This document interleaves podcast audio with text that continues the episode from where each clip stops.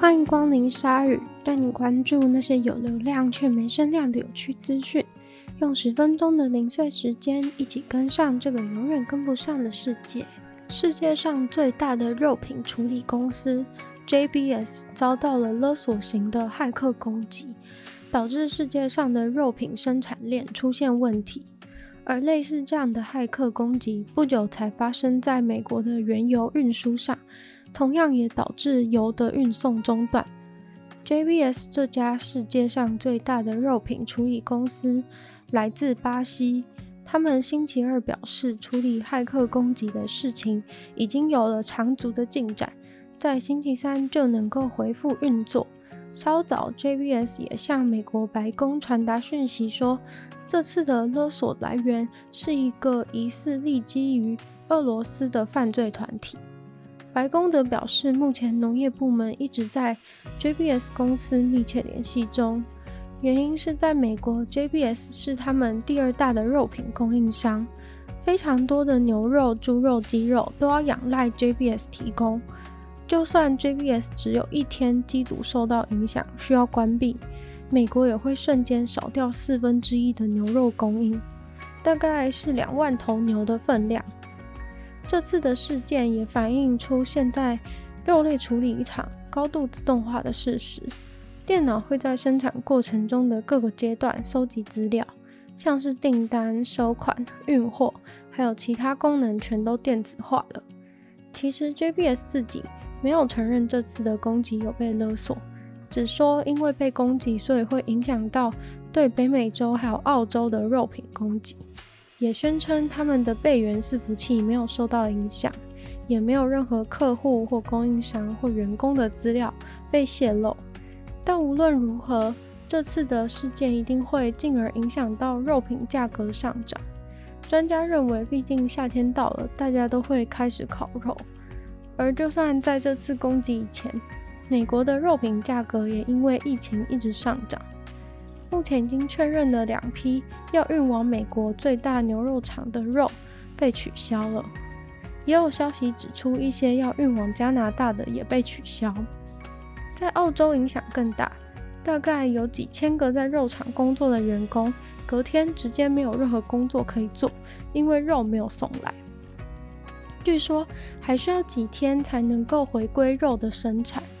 而关于事件的凶手，白宫正直接的向俄罗斯政府传达讯息，请他们不能姑息这种勒索骇客。最近骇客似乎很喜欢攻击这种食品系的厂商，原因似乎是过去他们攻击一些大型科技公司，的确他们的商誉直接受损了，但是他们总是对大众暧昧不明的回复，久了大家也都习惯无感了。最近攻击的这些，像是原油、肉品这种会立即影响全球供应链的东西，所以可能为了不造成整个世界失控，这些公司就都会赶快付钱了事，而这也导致了攻击的人更加所求无度。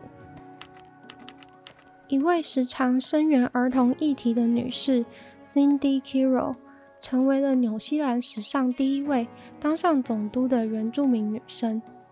纽西兰总理宣布让 Cindy 当的这个总督的职位，算是伊丽莎白皇后在纽西兰的代表人，而皇后也已经首肯。在纽西兰的宪政体制下，虽然纽西兰现在已经是独立的国家，但还是留有英国皇室是国家的最高领导这样的传统。不过，当然那只是个象征意义，并没有实权。Cindy 即将在今年十月就任这个为期五年的职位。即将退位的女士跟 Cindy 一样，都是对社会很有贡献的女士，她们都曾被赋予光荣的尊称。Cindy 今年六十三岁，特别的是，她是毛利人和英国人的混血。她认为这给了她对于纽西兰历史更清楚的了解，当然也包含了怀唐伊条约。这种殖民与被殖民的关系，稍微补充一下，其实纽西兰成为英国殖民地的故事，并不是那么直截了当。一开始是荷兰人先发现了纽西兰，但没有上岸。虽然英国可能是第二个发现纽西兰的国家，但是因为纽西兰上面已经住了千年的毛利人，所以基于他们的原住民权利原则，不能就这样直接殖民他们。但后来法国、美国也都开始把势力深入纽西兰，情况就变得越来越混乱。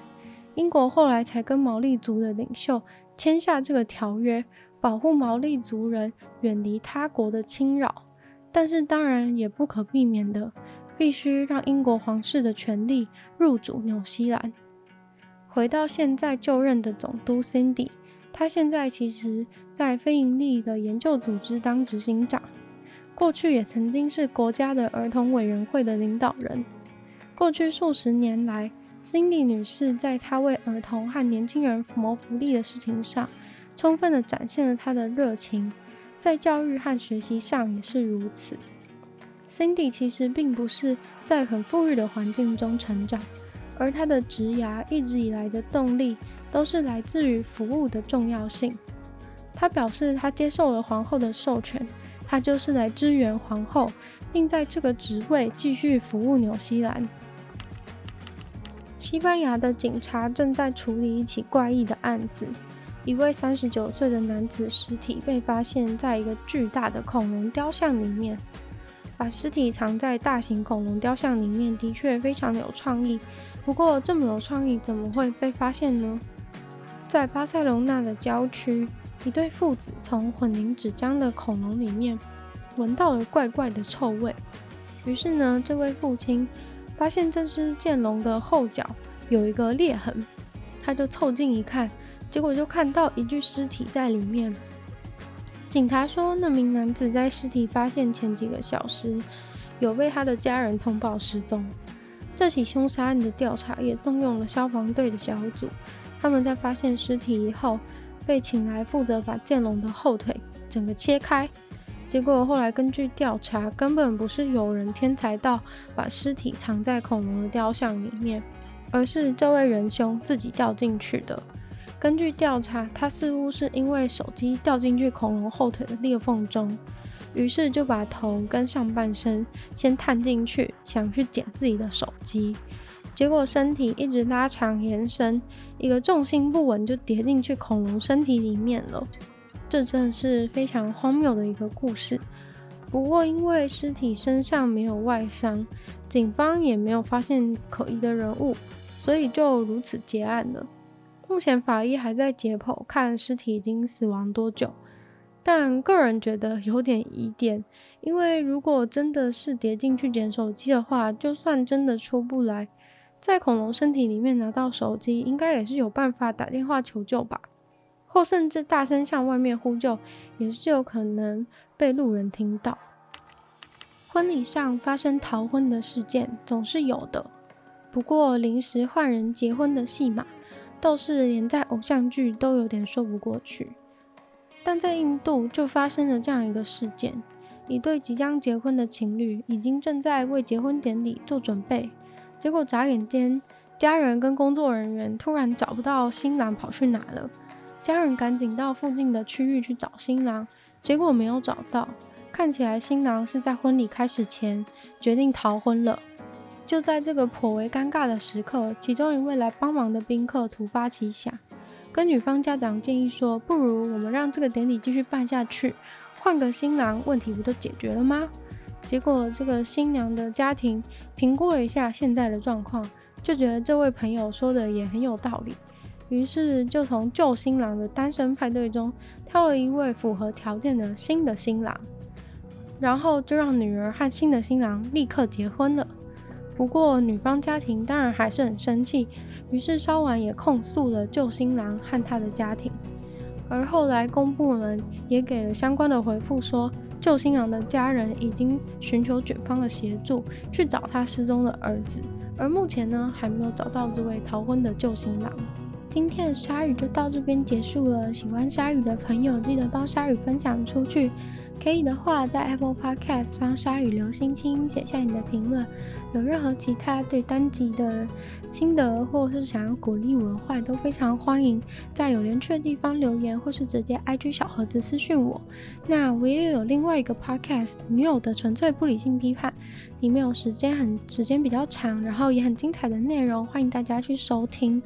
那也可以订阅我的 YouTube 频道，然后追踪我的 IG，可以分享自己分享平常的照片，或者是进行一些粉丝互动。那希望鲨鱼可以在每周二、四、六顺利与大家相见。那么下次见喽，拜拜。